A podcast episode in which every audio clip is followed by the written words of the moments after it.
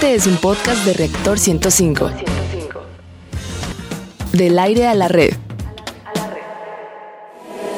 La diversión también es conocimiento. La diversión también es conocimiento.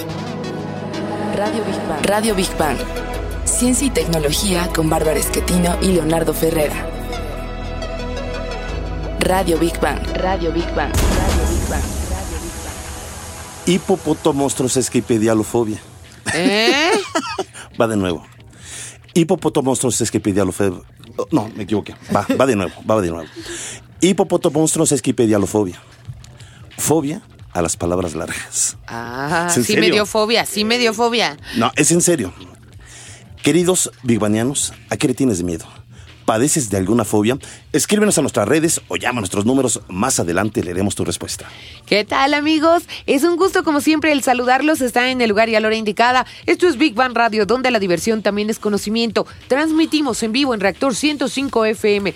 Les invitamos a quedarse con nosotros. Les garantizamos que van a aprender algo nuevo de una manera ágil y divertida. Y les saludamos con el gusto de siempre Bárbara Esquetino y Leonardo Ferrea. ¿Cómo estás, Leo? Barbarita, la voz y sonrisa más hermosa Hombre, del este radiofónico. ¿Qué os tomáis? ¿Qué os tomáis? No, Muchas siempre gracias. al principio me tratas bien y luego te enojas y nos vamos a volar de una patada todos. Hasta ahí digo, véalo sacado de cabina, no es cierto, mi querido Eddie.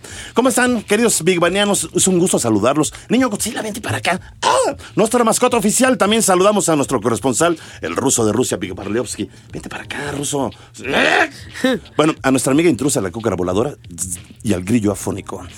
Hay obsequios. Recuerden nuestras líneas de contacto 5601-6397 y 5601-6399 en Facebook. Nos encuentras como Big Bang Radio y en Twitter como Big Bang-Radio 1. ¿Y cuál es el menú de hoy, Barbarita? Pues va a estar muy bueno. Oigan, estamos recibiendo muchos comentarios a la pregunta que hicimos el día de ayer. Desde ayer se publicó, así que al ratito lo leemos, ¿verdad? En nuestra sección Exploradores del Infinito, dedicado al universo y a su grandeza, hablaremos de lugares en la Tierra que son tan parecidos a Marte y a la Luna que incluso son usados como campo de entrenamiento espacial. En la sección Gigante Azul dedicada al planeta Tierra y su importancia en la biodiversidad, hablaremos de combustibles que verdaderamente son cero emisiones y en muchos lugares se están usando ya. En nuestra sección Materia Gris, dedicada a los principales avanzos, avanzos no, avances. Avanzos. So- sorry, avances oh, de los laboratorios y los principales proyectos tecnológicos, hablaremos de un tema muy delicado. Esto va en especial para los papás, ¿eh? Mucho ojo. Hoy hablaremos de las drogas sintéticas. En la sección Construyendo Puentes, dedicada a los grandes personajes de la historia y los logros del hombre por alcanzar sus sueños, conoceremos de qué se trata la iniciativa internacional El Día de las Buenas Acciones y qué repercusión tiene el ayudar al prójimo en nuestras vidas y en las de los demás. Y para cerrar, como siempre, bien y de buenas, en nuestra sección Divulgando Humor, donde lo más inverosímil, raro o curioso también es ciencia, hablaremos de las fobias. ¿A qué le tienes miedo? Cuando te enojas, cuando te enojas. Puede ser una fobia, claro. ¿Sabías que no solo te pasa a ti, sino que a las grandes mentes de la humanidad también los afecta? Así es, súbela a tu radio y vamos a nuestra primera sección. Exploradores del infinito. A ver, a ver, Leo, ahí va la pregunta. Cuando quieres practicar algún deporte, ¿qué es lo que haces para lograrlo? Ah, y fíjate que yo trato de hacer gimnasio. Pero bueno, ¿qué es lo que haces? Ah, pues voy a la caminadora, a la corredora, ¿cómo se llama la otra? La elíptica. Exactamente, tienes que, que... dice que para hacer pompa, pero yo nada más no veo ni por dónde. pero- Pues es que no puedes ver para atrás, siempre, o sea, no eres mosca. Ay, gracias, gracias, Margarita. Bueno, la cuestión es eso que acabas de decir. Buscas el ambiente idóneo para poderlo practicar, Claro, ¿no? por supuesto. Ok. Eh, como ejemplo, por ejemplo, también Big Baniano, si te gusta la natación, pues buscas un lugar con mar o una alberca, etcétera. Pero si te diriges a practicar, a colonizar otro planeta, ¿dónde lo haces? Bueno, aunque ustedes no lo crean, en la Tierra hay lugares que son muy parecidos a Marte y la Luna. Y así que si esto, eh, y si esto eh, se puede hacer sin ningún problema en la propia Tierra, o sea, Pues claro, prácticas que tú claro. estás O sea, no necesitas viajar al espacio. Bueno, sí necesitas, pero cuando hayan los elementos, ¿verdad? Para hacerlo. La NASA y la Agencia Espacial Europea utilizan estos lugares para la investigación y entrenamiento, como lo dijo Leo, ya que poseen características que los hacen muy especiales y diferentes, a tal grado que incluso te sientes en otro planeta. Pero fíjate, no son tan poquitos, ¿eh? Son un total de 30 lugares que se han identificado, pero yo creo que hay mucho más. ¿eh? Yo en Torreón, Coahuila, donde viví, o sea, hay unas zonas de desierto, las zonas de Bilbao, por ejemplo. Sí. Y como el correcaminos, la caricatura más ves la bola de como de paja rodando. Yo, yo cuando lo vi por primera vez dije, mira, sí existen, o sea, es, es en serio, hay muchos lugares, ¿no? Y se están estudiando. Y esto, eh, estos 30 lugares los están estudiando dos agencias espaciales que acabamos de mencionar. Y vamos a escuchar y conocer la información de uno de estos lugares en voz de Rogelio Castro. Los valles secos de McMurdo en la Antártida son considerados como uno de los desiertos más áridos del mundo, ya que en esta región no ha llovido en dos millones de años. Según los expertos, aquí no llueve debido a las terribles ráfagas de viento que soplan a más de 100 kilómetros por hora, llegando a alcanzar incluso los 320 kilómetros por hora, lo que da por resultado que cualquier tipo de humedad, agua o nieve se evapore. Este rincón del planeta ha sido comparado por los científicos con Marte, Además, en esta parte de la Tierra hay otros fenómenos sorprendentes como las cataratas de sangre, que son un flujo de agua rojiza causado por las grandes cantidades de óxido de hierro que hay en esta Tierra. Big Bang. Ay, eso sí me gustó, pero sí suena aterrador estar ahí. Bueno, Cataratas de sangre. hay más lugares en esta lista, como el desierto de Atacama en. Chile, Ajá. el cual ofrece terrenos similares a Marte y a la Luna. También encontramos otro ejemplo en Namibia, en África, en donde se encuentra el desierto de Namib. Otro punto de la lista se encuentra en Australia, en Pílbora. En España está el río Tinto, en la región de Huelva. Este se caracteriza por su color rojo. Este lugar, fíjate, se le compara con, con Marte. Pero tío, no nos vayamos tan lejos. Aquí cerquita. Bueno, no tan cerquita. Sí, cerca. sí está cerca. Estados Unidos, Estados Sí. Unidos. Ajá. Por ejemplo, se encuentra Black Point Lava Flow en Arizona. Este lugar es un enorme resto de sedimento volcánico, el cual es una analogía casi perfecta de la superficie lunar. Y para que nos platique más de esto, saludamos a mi querido Toñito Yedías. ¿Cómo estás? estás? Hola, Toño? ¿qué tal? Muy Eh, de la. Sociedad Astronómica de México, mi Toñito, pues muchas gracias por estar con nosotros. Platícanos de estos lugares, pues que en verdad son muy similares al, al de otros planetas. Claro, como ustedes decían, por ejemplo, es importantísimo eh, buscar lugares donde se pueda practicar antes de llegar a ese lugar, porque Ajá. realmente es carísimo, Sí. más bien eh, como Y arriesgado, ¿no? Así es, Todavía. así Claro, es. y sobre todo arriesgado, muy importante. Entonces es importante buscar lugares en la Tierra que tengan los eh, el entorno más parecido a la Luna o a Marte o cualquier lugar que quisiéramos este, visitar. Ajá. Por ejemplo, ¿no se acuerdan de la película de Avatar? De las Sí, que había como sí. unas islitas o algo Sí, así. sí, Ajá, sí, sí. ajá. Ese, ese lugar sí existe en, en la, en la Tierra Ajá. y bueno, es por ahí, por más o menos por China. Y hay, hay lugares, o se cree que hay exoplanetas que podrían parecerse justamente a esas estructuras. Entonces ya por ahí vamos viendo eso. Son Oye, en las- lugares. Ay, perdón. En las faldas, Sí. perdón, Barbarita, en Sí. las faldas eh, del, del Nevado, de Toluca. Del Nomad de Toluca. Hay, hay algunas rocas y algún tipo de plantas que incluso se cree que son muy similares, bueno, el tipo de, de rocas de suelo, a Marte. Pero la, la cuestión es que si el suelo es tan parecido a Marte y hay al- algo de plantas, es una posibilidad que estas plantas se pudieran llevar en algún experimento a Marte. Obviamente se tienen Pues, que crear otras eh, condiciones sí. para que esa planta pudiera germinar. Sí, y no, y aparte también tener cuidado con el ecosistema que ya existe en Marte, ¿no? Porque también este, Es lo creo que que, dicen, afectarlo ¿no? sería. Exacto, no puedes complicado. llegar a desestabilizar. Sí, yo creo que sería lo ideal. Bueno, ya hablando como de otra cosa de Marte, cuando llegaran eh, a colonizar Marte o a vivir en Marte, tratar de no afectar el ecosistema lo Claro, más que se porque pueda. además, bueno, es un planeta virgen, no sabemos las reacciones que podamos tener, ¿no? Pero a ver, a ver, o- otra cosa, una pregunta. En todos los lugares, eh, más o menos que queremos presentar o que presentan más bien similitudes con la Luna y con Marte, son como lugares agrestes, ¿no? Donde no hay casi vida o humanos habitando. Eh, hay óxido. eh, también en Marte lo encontramos o en la Luna. Como, Eh, sí, hay grandes eh, concentraciones de óxido que hace que la Tierra sea media rojiza, etcétera, etcétera, en la Ah, Tierra. ok, Sí, el sí. material solo sí. Sí. Sí. por ejemplo, el desierto de Atacama Ajá. este, es uno de los lugares donde... En Chile, sí. eh, donde normalmente prueban las cosas que van a llevar a Marte. Tanto rovers como sondas, etcétera. Ve. Por lo mismo de que es un ambiente muy parecido a Marte. Obviamente la diferencia sí es... eh, Bueno, que hay oxígeno, ¿verdad? Pero de ahí en fuera, al menos en cuestión de cómo es el suelo y cómo podría comportarse un, un vehículo o un objeto ahí, sí podría ser parecido. De hecho, el Curiosity ahí fue donde principalmente lo probaron. Ah, mira y donde se dieron cuenta de que el protocolo de búsqueda de vida ahí podía funcionar. ¿Puedo hacer una pregunta rápida? Sí. ¿Ves que hay una parte en Estados Unidos que bombardearon? Este, para hacerla como un lugar de pruebas eh, espaciales, que incluso ya es una zona deshabitada. Eh, incluso hay películas Ah, sí. donde hay casas simuladas, Ah, maniquís sí, simulados, precisamente para De- hacer pruebas de este tipo. Ajá. ¿En qué? eh, no recuerdo el nombre. ¿Tú te, te Eh, acuerdas, no, Toñito? pero es cerca del área 51. Sí, ¿verdad? Y sí, sí presenta condiciones como de la luna o más bien de una tierra nuclear. Eh, más bien ahí. hay- Cálmate, hay- Barbarita, ya estás bien avatar. No, tú ya. es que está prueba súper nuclear. interesante Sí, punto. ahí- El experimento Normalmente ahí lo que hacían eran probaban, este, había como campos de simulación para durante la Segunda Guerra Mundial Sí. para probar justamente las bombas nucleares que estaban desarrollando. y el efecto, ¿no? Sobre la vida. Pero sigue habiendo vida. Sí, pero también la radiación que Sí, todavía hay, por ejemplo, Chernobyl, que está en un, ¿cómo se llama este país? Eh, u- eh, que hubo Ucrania, una- no, que sí, hubo un Rusia. problema con un reactor Sí, nuclear. sí. Este, igual, por ejemplo, esa zona, a- todavía hasta la fecha, después de muchos años de la radiación, todavía, digo, de la, de la expansión, por decirlo, Sí. todavía sigue la radiación en el entorno. Sigue la radiación, pero fíjate. Que hay sí, vida. Los pájaros son los que evolucionaron. re- ha revivido, Claro. o renacido, más bien, no revivido, renacido la naturaleza acoplándose al entorno Claro. que todavía es radioactivo. Sí. Pero eso te habla finalmente cómo la naturaleza es sabia y encuentra la manera. Claro. Y, y yo así, pausa, lo que están sorprendidos es que los animales o los seres vivos más frágiles que podríamos pensar que son los pajarillos, son los que se adaptaron. O sea, eh, exacto, se adaptaron y evolucionaron. O sea, no Venga. tienen eh, mutaciones y son resistentes Claro. a la radiación. Con las Está súper interesante. Pájaros. bueno, está siempre, man. Pájaro yuyuy. Sí, tres el pájaro. Mira, Leonardo. No, Ay, no, no. ya. Es un pájaro mutante. es Está súper interesante, Toñito. Oye, Toñito, este, a mí, hablando de fobias, a mí me daría fobia estar solo en Marte.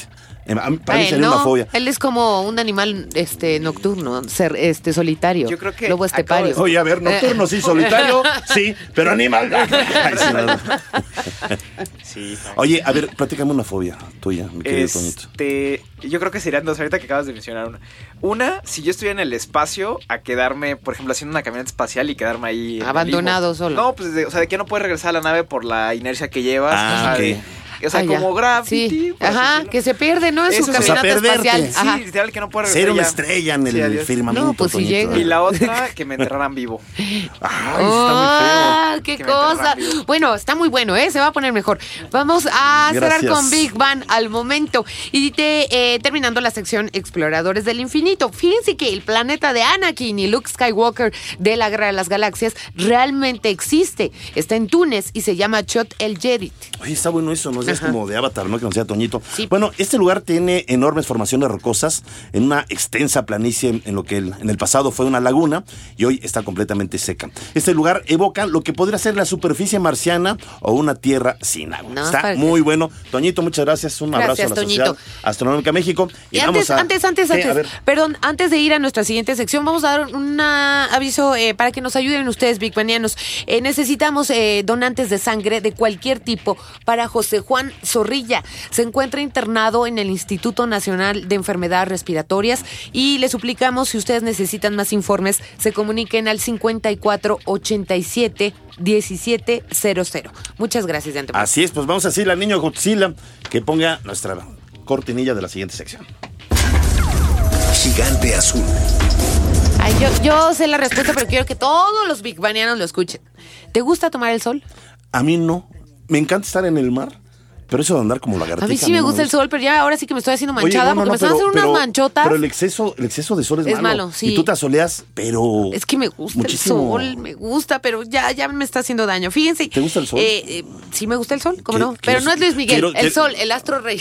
Ah, no, ven, está bien. Yo bueno, dije, ya. pues- A ver, hago esta pregunta porque muchas veces hemos hablado de los beneficios del sol, ¿no? Así es. Pero uno de ellos, y sobre el cual se está trabajando, es usarlo como combustible. Bueno, los científicos alemanes del Institute of Solar Research han construido el sol artificial más grande del mundo. Fíjense, está compuesto por 149 lá- lámparas, pero lámparas enormes, enormes, capaces de alcanzar los 3000 grados centígrados y con la cual pretenden conformar una alternativa renovable y suplir los combustibles fósiles. Esta réplica solar lleva por nombre Sunlight y acaba de encenderse. Produce el equivalente a 10.000 veces la cantidad de radiación solar. Ándele. Está construida en el interior de un edificio de cuatro niveles donde están instalados estos 149 focos que hablaba Leo de xenón de alta potencia.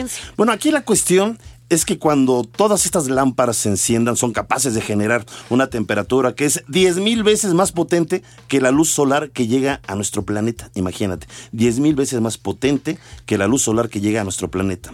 Y para escuchar más sobre esta información, vamos a la siguiente cápsula científicos del Centro Espacial Alemán han instalado la impresionante lámpara Light para probar los efectos de la radiación solar en diversos dispositivos como los satélites, pero también esperan usar esta radiación para separar el hidrógeno del oxígeno y así poder obtener una fuente de energía limpia y a nuestro alcance.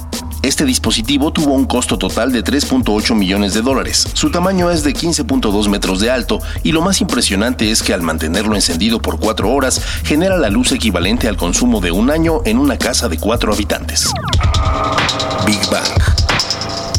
Ok, eh, como escuchábamos a Rogelio en nuestra cápsula, bueno, el hidrógeno de oxígeno es un combustible emisión cero, o sea que no contamina nada de nada. O lo vamos a escuchar ahorita con nuestro especialista, eh, a ver si es cierto. Y además ya es utilizado en vehículos, naves espaciales y dispositivos eléctricos en diferentes partes del mundo. Por esa razón es tan importante este proyecto. Así es, pues fíjate que según Carsten Leimer, él es ejecutivo de la empresa alemana creadora de este proyecto, las energías renovables serán en un futuro próximo la base de su suministros de la energía que se consume en el planeta. Y es night, no, sin light. Sin light, sin light es importante ya que permite reducir la dependencia de combustibles fósiles. Y bueno, pues se nos da mucho gusto que vamos con nuestro querido. Vamos, Ivancito. Nuestro querido Iván, este, Iván Zúñiga. Zúñiga. ¿Cómo que Saldaña? Ya es tu cuate, hombre. Ese era, no, ese era un compañero mío en televisión. Mi querido Iván, me vas a matar, mi querido Iván. ¿Cómo estás, hermano? Bien, ¿y tú? Ya, ya te ando cambiando el apellido después de como 15 años de conocernos. Qué barbaridad, Ya es viernes, ya es viernes, mi querido Iván, ¿cómo estás? Tú cáñame el nombre, no pasa nada. No, perdóname, mi querido Iván ¿Cómo te quiere? sí, porque somos buenos amigos. Oye, una pregunta. Yo siempre he dicho, es más, yo conocí a Iván porque él eh, nos dio un curso, un taller hace que ya como 8 años, 9 años, 10 años y obviamente pues experto en todos estos temas, pero yo me acuerdo que todavía has comentado, ya has comentado varias veces, mi querido eh, Iván, eh, que realmente no hay nada 100% limpio. Sí. Realmente el hidrógeno de oxígeno puede ser esa alternativa del que le llaman cero contaminación o genera algo también. Mira, este, cualquier consumo eh, siempre tiene un impacto. Pues, si, consumes agua de un río, pues está quitando aunque sea un poquito de agua al río y eso tiene cierto, y así estrictamente un cierto impacto, ¿no? Así es. Pero, pero muchas veces los impactos son o pueden ser mínimos y no causar daños reales a los ciclos eh, este, biológicos o ecológicos. Ajá. Pues en este caso yo sí creo que, que bien no soy especialista en términos de energía y cosas por el estilo, todo lo que conozco y he investigado al respecto indican que sí son fuentes pues muy limpias, ¿no? Yo diría así. Ah, sí. Oye, pero Iván, ¿te acuerdas que estábamos platicando y tú dices, bueno, tengo que investigar un poco más? La, cuestión es que estas lámparas se tienen que conectar a alguna fuente, ¿no? Para encenderse. Eh, esto generaría algún impacto o consumo de energía. Eh, ¿Tú crees que, que estas lámparas sí sean la solución en un futuro? Sobre todo para Europa, que ciertos eh, meses del año es muy oscura y necesita la luz solar que, por ejemplo, gozamos de México, en México, ¿no? Claro, mira, lo que pasa es que o sea, todo depende de cómo se configura la producción de la energía. Sí. Eh, si esas estas lámparas eh, se encienden con energía limpia, como pueden ser eh, reiletes o de estos grandes aerogeneradores, sí. o, o por ejemplo con celdas fotovoltaicas, con, a través de una granja de, de energía solar, y con eso se alimentan estas lámparas, pues yo diría que es muy limpio, pues.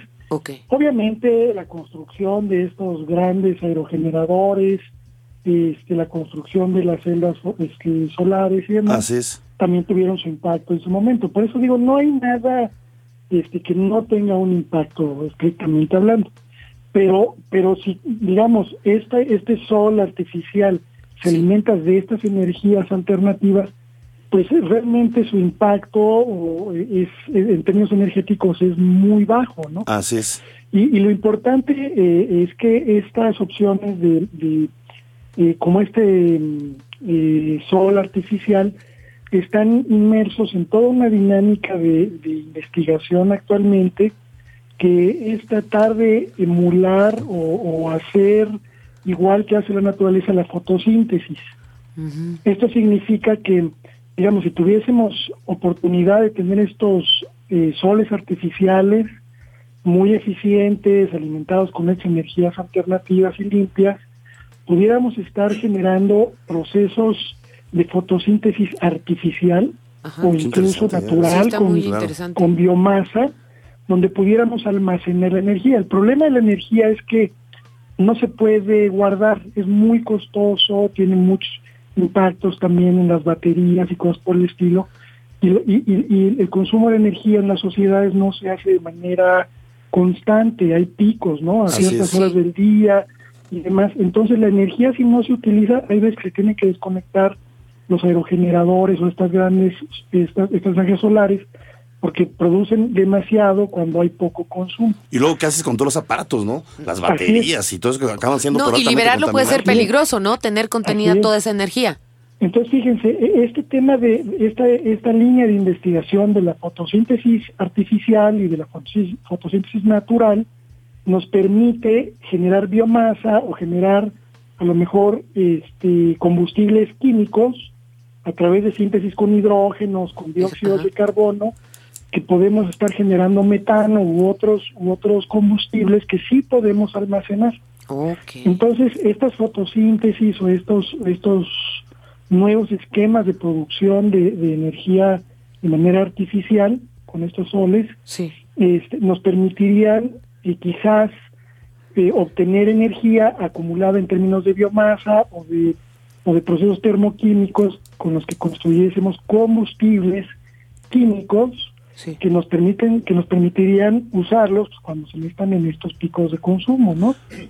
Pues en verdad que es maravilloso. Yo creo que el tema eh, da para mucho. Hay que estar atentos a estos temas, mi querido Iván Zúñiga, antes de que me vayas a regañar. no Oye, te mi querido Esteino, rapidísimo, porque es la, es la pregunta del, del, día de hoy, eh, con los queridos biguanianos. ¿Cuál es tu fobia? ¿Qué le temes? ¿Cuál es mi fobia? No me digas que tu esposa enojada, porque esa es la fobia de todos los hombres. No, no, no, a ver, dime otra cosa, a ver. Qué malvado. No, no iba yo a decir eso porque puede que nos esté escuchando. ¡Ay, saludos! ¡Saludos! También al güerejo, saludos, güerejo. No, pues no sé, sí, ese es un, ese es un buen tema. ¿Saben qué? A las alturas. A las alturas, claro, el vértigo. Claro, yo también tengo vértigo, sí, como no. Sí, me dan ganas de aventarme. ¡Ay, caray! Mira, luego nos hablas de tus instintos de hombre que se avienta. No es cierto. Miguel Iván, Zúñiga, ambientalista, te mandamos un abrazo enorme, enorme. Y muchas gracias, gracias por siempre, siempre es un gran estar amigo. con nosotros. Te queremos mucho, Muchas amigo. gracias. Cuídense mucho. Gracias, besitos. Y bueno, terminamos la sección Gigante Azul con Big Bang al momento. El primer avión propulsado solo con energía solar acaba de volar. Y se trata del Solar Impulse segundo o dos, el cual voló sin problema alguno desde Nagoya, Japón, hasta Hawái. Vamos a nuestra siguiente sección. Así es, vámonos. Materia gris. A ver, yo se los advertí, por favor, papás, paren orejas, esto es muy importante para ustedes. Eh, este tema es delicado, pero creo que la información nos puede abrir los ojos. Eh, tú, papá, hermano o hermana, amigo, ¿qué tanto sabes acerca de las drogas? Bueno, sabemos que este tema es delicado como todo el mundo sabe, existen y se consumen, pero pocos lo hablan y otros no lo reconocen como un problema. En la actualidad consumir drogas puede ser muy cool, pero aunque no lo quieran reconocer, el consumir tiene consecuencias y muy graves. Así es, la aceptación de las drogas es un fenómeno social que afecta especialmente a los jóvenes y es específico, a los, en específico a los adolescentes. Pero así como la tecnología y la sociedad misma evolucionan, las drogas y su fabricación también lo hacen. ¿Han oído hablar acerca de la marihuana sintética y las sales de baño? ¿Qué hora eso qué es? Bueno, te lo voy a explicar. A ver. Este tipo de drogas figuran ya en la lista de nuevas drogas sintéticas más consumidas en el mundo, debido a que son mucho más baratas que la marihuana, la cocaína, el éxtasis, y sus efectos son más duraderos, pero también más nocivos y tóxicos. Ahorita me, me, me acordé de una droga que la, la, he estado leyendo últimamente y que enloquece a la gente, el Coco Dry, la del la que los. En verdad que sí, sí la piel. también la, le llaman la droga del caníbal porque sí, les da por empezar a morder a la gente. Sí. Y este, pero además la piel se empieza a poner horrible, se empieza a caer en pedacitos como si fuera, no sé, como si fuera una especie de lepra, pero sobre todo enloquece a la gente, el Coco Dry. Bueno, esas drogas más las que comentó eh, Barbarita, marihuana sintética, las sales de baño. Eh, la Oficina de las Naciones Unidas contra las Drogas y el Delito ha reportado 75 nuevas variantes Fíjate. de esas drogas. Fíjate, Sí. 75 nuevas variantes durante el 2015. Ahora digo, hay que ver los últimos dos años cómo están las cifras, ¿no? Claro. Vamos a escuchar más información en la siguiente cápsula.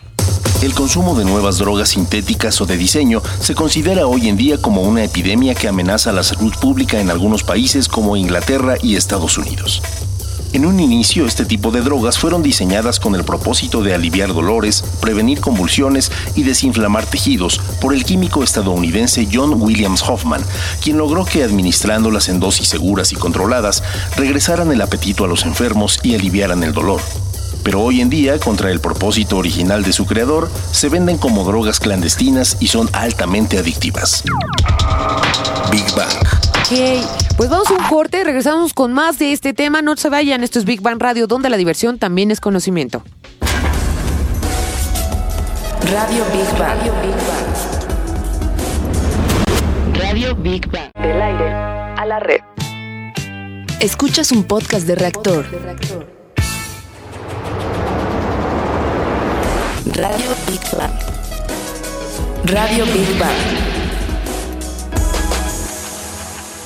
Queridísimos Big Banianos, ya estamos de regreso en Big Bang Radio, donde la diversión también es conocimiento. Estamos hablando de drogas sintéticas y según los datos de la Asociación Estadounidense de Centros de Control de Envenenamiento, la marihuana sintética fue la causante de más de 7.700 casos de intoxicación en el 2015.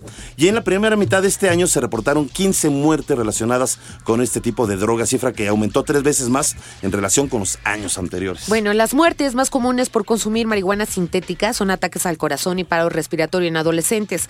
Sus consumidores tienen un riesgo 30 veces mayor de requerir atención médica de emergencia. Misma suerte que corren los consumidores de sales de baño. Y para conocer más de este tema, saludamos eh, y agradecemos a la revista Como ves, que nos haya enlazado con Oscar Miyamoto Gómez, autor del artículo Drogas Sintéticas, que precisamente está en la revista. Así es. Vamos a tener regalos para que ustedes lean este, es en el número 216 de la revista. Como ves, revista de divulgación científica de la Universidad Nacional Autónoma de México. Oscar, muy ¿Cómo buenos estás? días, ¿cómo estás? Hola, buenos días, Bárbara, Leonardo. Muchas gracias por dejarme platicar con ustedes y con los radioescuchas bicmanianos. Muchas gracias, Oscar, qué lindo. Oye, Oscar, eh, a mí sí me preocupa mucho, digo, hablamos mucho de drogas, etcétera, etcétera, pero cada vez se complica más y son más eh, químicas, más dañinas y, y, y bueno, me llamó mucho la atención tu artículo acerca de este tipo de drogas. ¿Cómo está el consumo en México? Ah, pues es una pregunta difícil Sí. porque desafortunadamente las autoridades que les corresponden, por ejemplo, la COFEPRIS, este, entre otras, Sí. todavía no tienen cifras de las tasas No de registro, consumo. Ajá. no hay estudios recientes que demuestren, que reflejen, pues, qué tan populares son entre los jóvenes. Por ejemplo, en México, Sí. eh, las drogas más populares entre las personas de 12 y 17 años son la marihuana, los inhalables y la cocaína. Pero todavía no se habla de estas nuevas drogas sintéticas que ustedes mencionaban ya en Que, la que- que las hay, ¿no? Evidentemente. Y siempre hay un efecto rebote, o sea, es decir, todo lo que funciona de mala manera en Estados Unidos, en este caso las drogas, pues acaban rebotando de este lado también. Sí, es una observación eh, muy acertada. De hecho, la retroalimentación que tiene México con Estados Unidos, eh, pues no es de gratis. De hecho, México es el principal proveedor de metanfetaminas Sí. y de, me parece que cocaína también para Estados Unidos. Así es. Y eso me lleva a, seguramente, los radioescuchas que les guste la serie de Breaking Bad, Sí, lo acabo de les decir. va a interesar, les va a interesar mucho este tema porque, bueno, son drogas sintéticas, entonces se producen en el laboratorio, Sí. pero también son drogas de diseño. Significa que hay químicos detrás, haciendo la ciencia, digamos, detrás de estas drogas Sí. que diseñan moléculas con tal de eh, evadir esas legislaciones que actualizan, por ejemplo, la legalidad de un compuesto nuevo, se decomisa, se hace ilegal, pero al mes eh, pues ya se crea una nueva molécula que ya, que ya no está, digamos, sancionada por esta legislación. Eso es lo que hace que sean tan difíciles de prohibir, tan difíciles Claro. de detectar. Y pues yo les hago una invitación, ahora que ya comentaban este, sobre la revista Como ves de la UNAM, que lean este artículo. Eh, Está Ahí interesantísimo. van a poder encontrar Sí. cuáles son sus efectos en el cuerpo y la mente, que bueno, ya mencionaban algunos ahorita en la cápsula. Así Sí. es. Eh, cuáles son sus nombres comerciales, sus nombres farmacológicos también, cuál es la apariencia de sus presentaciones, o sea, cómo lucen esos productos porque se venden eh, a la plena luz del día, Ay, qué barbaridad. Eh, cómo se elaboran, cuáles son sus ingredientes, de dónde provienen, dónde, dónde se comercializan, pero bueno, ahorita yo les puedo comentar lo que ustedes me, me pidan Oscar, rápido, para rápido. adelantarles un poco, sí. Eh, rápidamente, ¿cuáles son los efectos eh, en alguien que consume estas drogas? Uf, bueno, hablando sobre la marihuana sintética, que es la más popular de estas nuevas drogas sintéticas, para empezar hay que clarificar que no es marihuana, es decir, no está hecha a base de la marihuana tradicional que se conoce, Ok. Sino que es un nombre comercial que se utiliza pues para popularizar este producto. En realidad lo que es la marihuana sintética son hierbas, que no son marihuana, insisto, pero que están impregnadas con unas sustancias que se llaman cannabinoides sintéticos. O sea, químicos, es cualquier planta con químicos, ¿no? Finalmente. Ajá, y estos químicos lo que provocan en el cuerpo son desde mareos y convulsiones y sequedad en la boca, hasta paro respiratorio y muerte este, cerebral. hay casos, hay casos clínicos. Bueno, eh, este artículo trata un poco sobre la literatura médica, sobre investigaciones, reportes de sales de urgencias. Y bueno, hay casos donde pues, las personas fallecen debido a, este, a la inhalación de estos eh, de la marihuana sintética y también de lo que ya mencionabas que eran las sales de baño que son otra variedad este, de esas nuevas drogas sintéticas. Pues en verdad que el tema eh, es preocupante, pero es interesante al mismo tiempo y yo creo que mientras más enterados estén los jóvenes y la sociedad de los efectos negativos, pues finalmente, eh, ojalá, eh, la idea criterio para no es que exactamente, y, ni siquiera por curiosidad, porque a veces dice uno, ay, pues a ver, no pasa nada. Y a la primera quedan ya... Yo, yo siempre lo he dicho y, yo te lo he dicho varias veces, yo me conozco antes de... Sí. Ya después no respondo por mí. Sí. Entonces, finalmente, ahora yo digo, hay, hay chicos, hay, hay, hay drogas sanas. Es más, el hacer deporte genera una serie de sustancias en el cerebro que te hace que te sientas bien, que te sientas relajado, una buena alimentación también. Es decir, eh, no tenemos que meternos nada de lo que nuestro cuerpo no necesita. Finalmente, llevar una vida saludable hace que uno emocionalmente en general esté bien. Y si hay problemas en la vida, pues todos son parte de la vida. Los problemas son paquete de la vida, o sea, finalmente, ¿no? Exacto. Y además nos curten y nos hacen salir siempre adelante. Claro, forjan el carácter, claro. Vamos a tener carácter, yo digo, para decir no. Exacto. Y yo le quiero agradecer a Oscar, de verdad qué valioso. Ojalá sigamos platicando. Vamos a seguirlo haciendo. Eh, gracias a la revista Como ves. Oscar Miyamoto Gómez, autor del artículo Drogas Sintéticas en la revista número 216. Estoy en lo correcto de Cómo ves. Así que búsquenlo. Está muy, muy interesante. Gracias, Oscar. Te mandamos un abrazo enorme y un saludo a todos los que colaboraron en esta hermosa revista de divulgación de ciencia. Por último, me gustaría este, hacerles la invitación a que visitaran el sitio en internet de ah, la claro. Como ven, Muy bien. Ahí pueden descargar el artículo de las drogas sintéticas si es que no lo consiguen en versión impresa. Este artículo se publicó el año pasado pero todavía está en la página de internet, entonces si pueden hacer una pequeña búsqueda, ahí lo van a encontrar, el de las drogas sintéticas. Pues ahí está, ahí está, mis queridos Un abrazo, muchas gracias. Hasta luego. Bueno, pues vamos a concluir la sección materia gris con Big Bang al momento. La mayoría, la mayor parte de las sales de baño que comentábamos y marihuana sintética se producen en China, India, Sudáfrica y Pakistán. Dichas industrias, como lo decía Oscar, operan como compañías farmacéuticas y emplean en sus instalaciones a científicos y personal de laboratorio. ¿Qué les parece si vamos a nuestra siguiente sección? Construyendo puentes. A ver, Barbarita, ¿para ti qué es una buena acción? Pues ayudar a los demás. A ver, un caso no, no, es que sabes que a mí me cae gordo decir, ay, yo ayudé a tal persona y eso porque ya, ya pierde el chiste. O sea, ya como que pierdes el mérito. Yo, yo en lo personal, creo que solamente lo debes de hacer bien público. bíblica, Barbarita, que tu mano derecha no vea lo que hace la mano izquierda. Yo, yo en lo personal solamente creo que se debe hacer público cuando son grandes acciones, que se requiere mucha, mucha ayuda de muchas personas, pero individualmente no me gusta hablar de eso. Pero bueno, finalmente es bonito ayudar. Claro, claro. ok, no lo vamos a cacarear, pero es bonito ayudar a los demás de la forma que sea. Sí. Ahora, yo esta pregunta digo, ¿qué ganas con ayudar a una causa o a tu prójimo? Pues ganas mucho. Bueno, si sabían, existe un movimiento internacional llamado Día Mundial de las Buenas Acciones. Y en verdad que vaya aquí iniciativas. Y, y esta nos hace mucha falta y a todos, y sobre todo en una sociedad en la que vivimos a mil por hora y que hay tanto egoísmo y tanto egocentrismo y que parece que nos olvidamos de los demás, nos hace mucha falta, ya que cada día estamos más inmersos en la cultura de la violencia. Como bien dices, Leo, a nivel mundial, nacional y local, como en la Ciudad de México, o quién sabe, hasta en nuestra propia colonia, se percibe una deshumanización perdón, causada por múltiples factores. Entonces, a ver, todo el mundo se preguntará, ¿por qué si es Gandaya mi vecino, yo debo de ser buena persona, verdad? ¿O por qué le debo de dar la mano a quien más lo necesita? La respuesta es que las buenas acciones te benefician. Y todo esto, incluso si hablamos científicamente, tiene hasta un proceso igual bioquímico en el cerebro. Realizar una buena acción te ayuda a mejorar tu estado de ánimo inmediatamente tu organismo hace que te empieces a sentir mucho, mucho mejor, te aumenta la sensación de bienestar, te ayuda a fijar un objetivo en el cual canalizar tu energía y aumenta tu autoestima de una manera enorme. La iniciativa del Día Mundial de las Buenas Acciones nació en el año 2007 como idea de la empresaria y filántropa Shirley Harrison. ¿Ok? Y quien sostuvo, esta empresaria, eh, esto, fíjense qué bonitas palabras. Creo que sí, la gente piensa en buenas acciones, habla sobre buenas acciones y hace buenas acciones, los círculos de bondad crecerán en el mundo. Y vaya que lo logró. Desde que inició este movimiento ha crecido enormemente, lo que denota que gente como tú que nos escuchas cree en la bondad. El día de, o al día de hoy más bien, un millón quinientas mil personas de 75 países han participado en 14 mil proyectos, lo que significa 4 millones de horas de servicio de buenas acciones. Vamos a escuchar la siguiente información.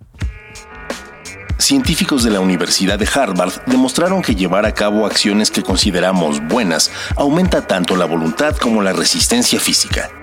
Kurt Gray, coautor del estudio, dice que estos resultados se deben a que solemos considerar que las personas que hacen el bien son más eficaces, tienen más autocontrol y son menos sensibles a las incomodidades. Cuando se hace algo positivo por los demás, cambia nuestra percepción del mundo y nos sentimos más capaces de lograr y desarrollar metas, así como fuerza de voluntad. Kurt Gray llama a esto transformación moral. Big Bang.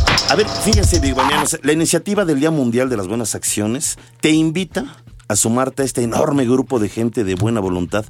Y fíjate, no importa tu edad, el sexo, el estatus social, lo que sí es importante es que te plantees a quién harías cómplice para hacer el bien.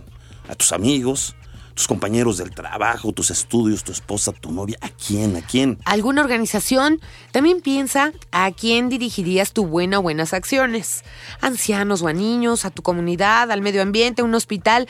Y para que nos platiquen más de esto, le damos la, bienvenida y les agradecemos mucho que estén con nosotros en cabina a Moisés Brandt y Miguel Porman de Día Mundial de las Buenas Acciones. Bienvenidos, gracias por estar con nosotros. Muchas gracias, Muchas gracias. Gracias, en verdad que cuando mi querido Miguel, me comentaste de esta iniciativa. Primero me dio un gusto enorme porque es eh, raro escuchar iniciativas. Escuchamos iniciativas de otro tipo, pero una iniciativa de vamos a hacer cosas buenas por los demás y que además sea un movimiento hasta mundial, en verdad que hay que destacarlo. Y me da un enorme gusto que estén aquí con nosotros. Platícanos un poquito de qué manera el público se puede involucrar. Mira, este es muy sencillo, el proceso es muy sencillo. Ajá. Eh, tenemos un Facebook que, en donde eh, búscanlo como Día de las Buenas Acciones México y ahí van a poder encontrar todas las ideas, información, cómo registrarse, este, qué están haciendo las, las demás personas. Y yo, una pregunta es, ¿por qué te metiste a este, a este movimiento? ¿Sí? Ajá. Realmente siento que tenemos que hacer cambios importantes en el mundo. Así es. ¿sí? Y sé que eh, la naturaleza de la persona es ser buena. Entonces, es nomás darles una opción para que las personas puedan canalizar toda su bondad y empiecen a hacer acciones buenas para todos los demás. Claro. ¿Sí? Eh, y así poder generar un cambio positivo en el planeta, ¿sí? Para este para mejorar este planeta. Ya no queremos nomás ver puro negro. Hay mucha luz, y hay muchas cosas buenas y la cosa es ponernos en acción. A ver, por ejemplo, hay acciones pero enormes. O sea, no sé si a alguien le gusta la naturaleza, pues es una buena acción que se junte con sus cuates, oye, vamos a plantar, vamos a participar en alguna jornada de reforestación, o si a alguien le gusta tener las calles limpias, hoy pues vamos a ir a tal lugar donde yo he visto que está muy sucio, o, todavía de los pocos riachuelos que todavía hay en la Ciudad de México, en Churubusco conozco algún lugar que hay jornadas, están haciendo limpieza los fines de semana, los vecinos. O sea, en fin, ¿se puede participar en cualquier rama, en cualquier cosa? Realmente pueden hacer lo que quieran hacer ¿sí? Es un movimiento que no pide dinero. Eso es muy importante. no estamos pidiendo dinero, estamos pidiendo que la gente piense una idea, que vea qué es lo que le gusta hacer. Y sea tan sencillo, si te gusta bailar, vete al parque, pon música, invita a la gente a bailar, hazles pasar un, momento alegre y no tuviste que gastar un centavo en eso. Y me tengo que unir a más personas. ¿Ustedes me asesoran cómo hacerlo o solamente eh, pues es tener mi idea y llevarla a cabo? Es tener tu idea. Ajá. Tienes la idea, organizas la idea como cualquier proyecto. Sí. Tú decides qué vas a hacer. Sí. Nos dices a nosotros, ¿sabes qué? Voy a hacer esto. Sí. y te registras. Tenemos una aplicación móvil en donde es muy sencillo. Sí, sí ya, ya, ya, vi la página, y, sí, está muy este, y si no, también tenemos el correo que lo pueden hacer. Y haces tu buena acción. Eh, pedimos que se pongan el logotipo para que sea como un movimiento visible. Claro, claro. Para estar claro. uniformado. Sí, sí, sí, sí. Sí. Y de ahí tomas fotos de lo que estás haciendo. Tú dijiste, no hay que cacarearlo. No, yo, yo, lo mío, porque yo soy no, no, así. no, pero no, te estoy ajá. juzgando. Sí, sí, sí. Es- en el sentido es, hay muchas buenas acciones que se hacen en todo momento, Sí. pero se entera la gente, Sí. el que lo da y el que lo recibe. Sí, es no verdad. contagia. Sí, es Y verdad. necesitamos contagiar. O sea, que ni tanto que quema el santo, ni, ni O tanto sea, que no lo, que estoy entendiendo O es sea, que con el ejemplo, con el ejemplo, la gente aprende que es bueno yo, yo ayudar. entiendo tu parte ahorita. Tú Sí. te refieres a ser humildes cuando hacemos una buena acción. sí. O sea, no se trata de que todo el mundo te vea porque digas, oh, qué hombre tan, tan Sí, bueno, ¿no? sí. Pero finalmente, si se hace una buena acción, podemos contagiar a otras personas. Sí. Y eso también es válido y es muy sí, bueno, ¿no? es finalmente, verdad, ¿no? es verdad. ¿Y en México cómo vamos? Vamos muy, muy bien. Yo creo que Moisés nos puede... A ver, un poquito Moisés. muchas gracias. Y yo nada más quiero tocar un punto Sí. eh, del contagiar a la gente. Sí, sí, sí. Cuando nació esto, en la mente de justamente que tú lo mencionaste, eh, Leonardo, es eh, cuando, cuando eh, la señora Harrison pensó esta idea, Ajá. yo creo que ya hay muchas fundaciones en el Sí, mundo sí. que tienen muy buenos objetivos, Así es. que reciben donaciones porque es válido, Así es. pero cuando ella pensó esta idea, lo pensó en movilizar a la gente, que la gente se mueva, se pare, vaya y haga, Claro, ¿no? claro. Eh, entonces, eh, mencionabas de cómo lo hago. Yo lo puedo hacer solo, lo puedo hacer con mi familia, lo puedo hacer con gente de mi trabajo. eh, en fin, realmente la buena acción está en la mente de cada uno de nosotros, porque yo creo que todo es buena acción. Claro. Y lo que queremos también, y otro de los objetivos del movimiento es contagiar, que también ya lo mencionaron hace rato, Sí. que la gente sepa, que la gente conozca qué se está haciendo, porque ya se están haciendo buenas acciones, pero normalmente no, no nos enteramos. Sí. Entonces, este movimiento lo que quiere es darle visibilidad es. a lo que ya sucede, por un lado, y por el otro lado es pues que contagie y que se sume más gente. ¿no? Fíjate que tienes Ok. mucha razón en el sentido de que el, el efecto dominó sí existe. Tan sencillo como cuando vemos que ponen a la Virgencita o al San Judas en la barda de no tires basura aquí. Sí. Otro copia eso, otro copia eso. Bueno, ya ponen uno tantas virgencitas y sanjuditas. Finalmente, el efecto cadena, cuando alguien está tratando de hacer algo positivo, hace que los demás lo copien. Pues en la casa Estás- misma, estás los niños en aprenden. lo- o sea, lo des- es decir, uno llega a la esquina y tira la bolsa de basura, Sí. va a llegar otro y va a tirar una bolsa de basura. Exacto. Y va a llegar otro y va a tirar otra Sí. bolsa de basura. Pero si uno recoge una bolsa de basura, Sí. Para que tu casa sea más limpia, aunque no sea la tuya, Sí. pues a la casa del vecino, a lo mejor ese vecino va a decir, si yo algún día veo una bolsa de basura de ese mismo vecino de otro, voy a hacer lo mismo.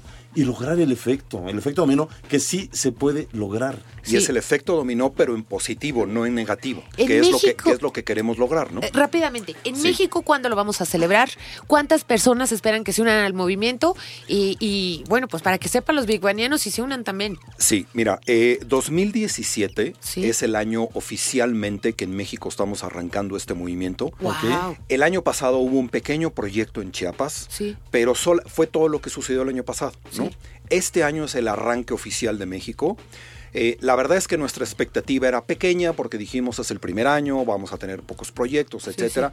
Pero la verdad es que la respuesta ha sido de verdad abrumadora. Ay, qué bien. Al día de hoy eh, tenemos ya más de 140 proyectos de buenas acciones qué bonito, registradas. qué es que el mexicano es bueno, es bueno por naturaleza. El día, el día oficial, el día de las buenas acciones, es este domingo, pasado Este mañana, Ok, 2 de este abril, domingo, ok. Ajá. eh, donde durante toda la mañana gente de todo el mundo va a estar ejecutando sus proyectos, sus buenas Qué acciones. Muy bien. Eh, obviamente que digo, también lo decimos, no, no las buenas acciones ocurren una, una vez al año, ocurren o deben de ocurrir los costumbre, ajá, 365. un hábito, claro. Pero sí es como. Sí, pero sí es como el día donde todo el mundo nos vamos a conectar. Muy bien. Eh, ya tenemos muchos patrocinadores, ya tenemos muchas ONGs, ACs, eh. IAPs que ya están con nosotros con el movimiento.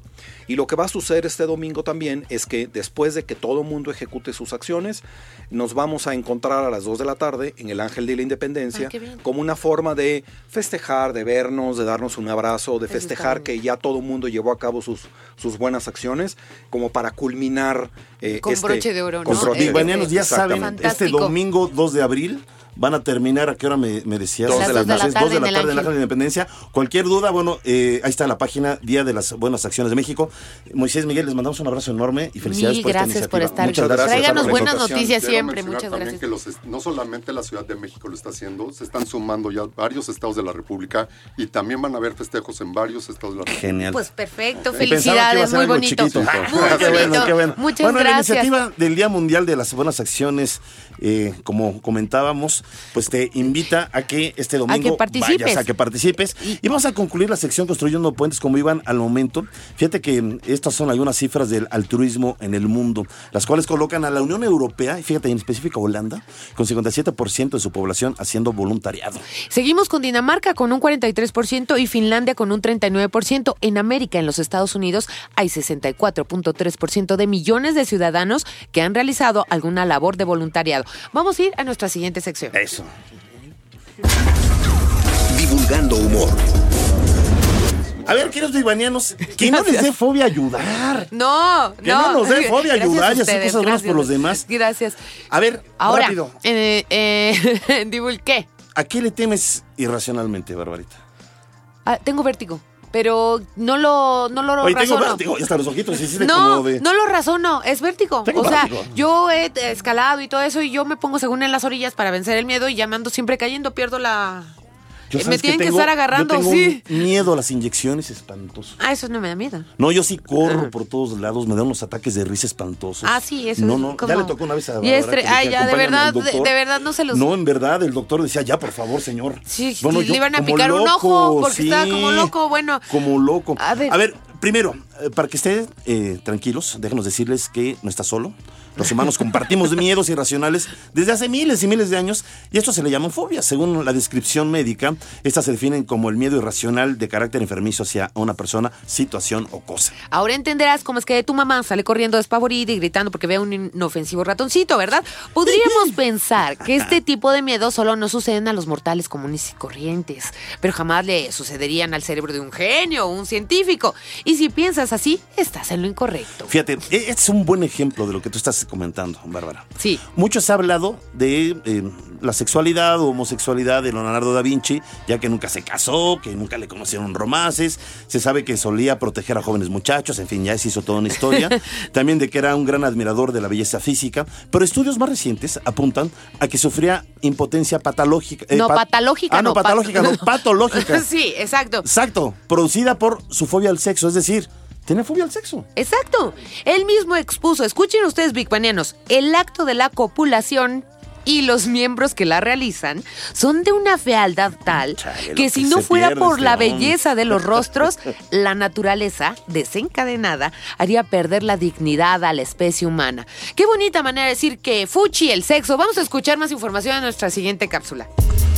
Una de las mentes más brillantes y adelantadas a su época es sin lugar a dudas la del científico serbio Nikola Tesla. Tesla sufrió en vida de un desorden compulsivo obsesivo, pues tenía varias manías y fobias poco usuales. Por ejemplo, realizaba todas sus actividades basadas en el número 3 o en números que pudieran ser divididos entre 3. Era un obsesivo de la limpieza y tenía terror a los gérmenes. Detestaba también el tocar objetos con forma esférica. Cabe destacar que le desagradaban sobremanera las personas con sobrepeso, llegando incluso a despedir a los empleados que padecieran este problema. Big Bang. A, a ver si me sale esta palabra, ¿eh? ¿Saben lo que es la caumpounofobia? No, ¿qué es eso? Pues es el asco repulsión hacia los botones. Los botones. Eh, sí, aunque suene extraño y raro. ¿Y quién crees que lo padecía? No, no lo sé. Steve Jobs. Ah, caray. El genio Steve Jobs tenía caumpounofobia.